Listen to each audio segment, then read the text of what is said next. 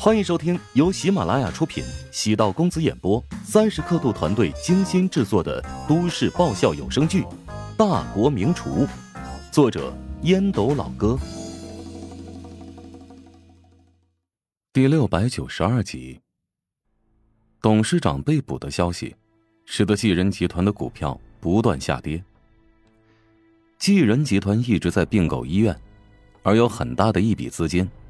是与银行进行借贷的，因此现金流一直处于不稳定的状态。得知此消息，银行开始追讨济仁集团的债务，加上医药公司也开始追讨回款，济仁集团的资金链濒临断裂。艰难的支撑了五天，肖鹏不得不让团队宣布破产。济仁集团被银行收回，对外拍卖。另一家民营医院荞麦集团参与拍卖，最终以二十五亿的价格将济仁集团购买下来。这一波成功抄底，在肖鹏没有被抓之前，济仁集团的市值达到了一百二十亿。如今即使缩水，但固定资产和核心产业没有伤筋动骨，只要及时注入现金流，运营半年便可以恢复盈利。而这二十五亿之中，有怀香集团出资十二亿，注入乔麦集团，因此，怀香集团成为了济仁集团的主要股东之一。乔治是从宋恒德处得知这个消息的，没想到丈母娘的实力会这么强，而且，对济仁集团的计划早已在暗中布局，即使没有乔治的算计，济仁集团还是会遭遇一次重创。当然，肖鹏不会败得如此彻底。阴丽、肖云和韩冰在监狱见到了肖鹏。肖鹏穿着统一的囚服，戴着眼镜，看上去有些憔悴，一双眼睛依然有神。呵呵，没想到你们会来看我。肖鹏自嘲的冷笑，阴丽呜呜哽咽，肖云沉声道。我们只是想告诉你，虽然你放弃了我们，但我们并不恨你。我情愿你们恨我，那样我心里会好受一些。你和妈结婚这么多年，难道就没有一丝夫妻情谊吗？很难想象你会为了离婚，偷偷转移了很多资产，最终住了那么多年的房子也被银行给没收了。肖鹏转移资本，也是现金流断裂的关键原因。我原本打算给你妈还有你，也留下一些资产，比如济仁集团的股份。当然，谁也没想到我破产了，所以啊，这些东西也没有办法给你们了。如果你们哪一天活不下去，相信他不会袖手旁观的。我们即使饿死，也不会向那个小三低头的。唉，探视就到这里吧，以后。再也不要来探望我了，离婚协议我会尽快签署的。我们走吧，跟这个丧心病狂的人已经没什么好说的。萧云将阴丽扶住，担心他又发病。肖鹏主动跟狱警要求结束探视，低着头离开房间。韩冰望着肖鹏的背影，忍不住暗叹了口气。谁也没有料到，一个王者。就这么被打入了监狱，得为未来头疼了。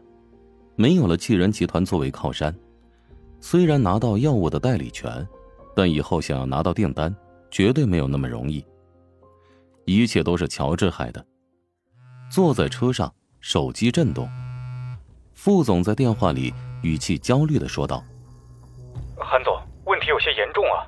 下面医药代理在济仁集团的垫付资金很难周转回来。”现在他们打算到公司给我们施加压力啊！以前有韩冰帮忙，医药代理想要加快回款，只要韩冰出马，便可以轻松解决。资金回款越快，就可以更早的从韩冰这里拿货。只是大厦倒了，也影响到了医药代理的生存。韩冰努力安抚道：“既然集团已经有新东家接手，绝对不会做触犯合同的事情。”我们之前的资金回款速度快，那是不正常，不健康的。你跟代理解释一下，资金回款周期会比之前长，但钱肯定不会少。有几家大的代理商已经决定取消合作。我知道了，记住，要稳住。挂断电话，韩冰深吸一口气，必须要找乔治算账，他是罪魁祸首。将岳母和妻子送到家中，韩冰借口去开会，开车前往直大食堂，他要当面质问乔治。乔治来到停车场，取车准备离去，突然从右手边冲出一辆黑色的宾利轿车，乔治吓了一跳，踩下刹车，相差几厘米，两车便撞上了。乔治下车关门，对方也下了车。正是许久不见的韩冰，韩冰二话不说，朝乔治冲了过来，用手拽住乔治的衣领，怒吼道：“你有什么事情可以冲着我来？为什么要冲着别人？”以乔治的身手可以轻松避开，但他没有避，让韩冰以为自己露怯，等下收拾他的时候可以更加痛快。乔治不屑的笑了笑：“ 你好像搞错了吧？”我为什么要冲着你来？你对萧家做的一切，还不是因为我是陶如雪的前男友吗？哎呦，你太自以为是了！你在我的眼里，就是一坨狗屎，看你一眼我都会觉得恶心。你觉得我会去摸一坨屎吗？韩冰被乔治气得冲昏头脑，狠狠的挥出一拳，朝乔治的面门砸去。乔治轻松避开，抬起膝盖顶在韩冰的胃部。韩冰只觉得腹部绞痛，胃酸上涌，下意识松开手掌，捧腹呕吐起来。乔治琢磨着，韩冰也是气昏了头，只能说仇恨会让人迷失心智。乔治揪住韩冰的头发，想要抽他两个耳光，见他嘴角残留着吐出来的残渣，被恶心坏了。朝前一送，在他身上跺了两脚。乔治往后倒退两步，警告道：“以后别出现在我的面前，不然我见你一次打你一次。”韩冰缓缓抬头，用恶毒的眼神凝视着乔治。乔治想要离开，终究还是停下了脚步，提醒道：“韩冰，从你不再骚扰陶如雪开始。”我就没把你放心上。你可能觉得我在装叉，但我真的从来没有在意你和陶如雪的过去。他现在心里只有我，也一直将你当成陌生人。如果不是萧云变本加厉的伤害如雪，我的人生根本不会跟你有交集。你承认了，喷漆事件还有此次萧鹏被捕事件，都是你暗中一手策划的。策划。若非人不知，除非己莫为。虽然你现在不在外面拈花惹草了，但你曾经玩的很凶，这是事实。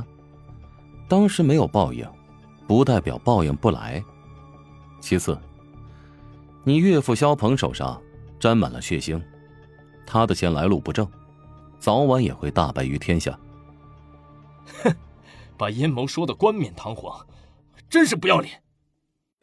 本集播讲完毕，感谢您的收听。如果喜欢本书，请订阅并关注主播。喜马拉雅铁三角将为你带来更多精彩内容。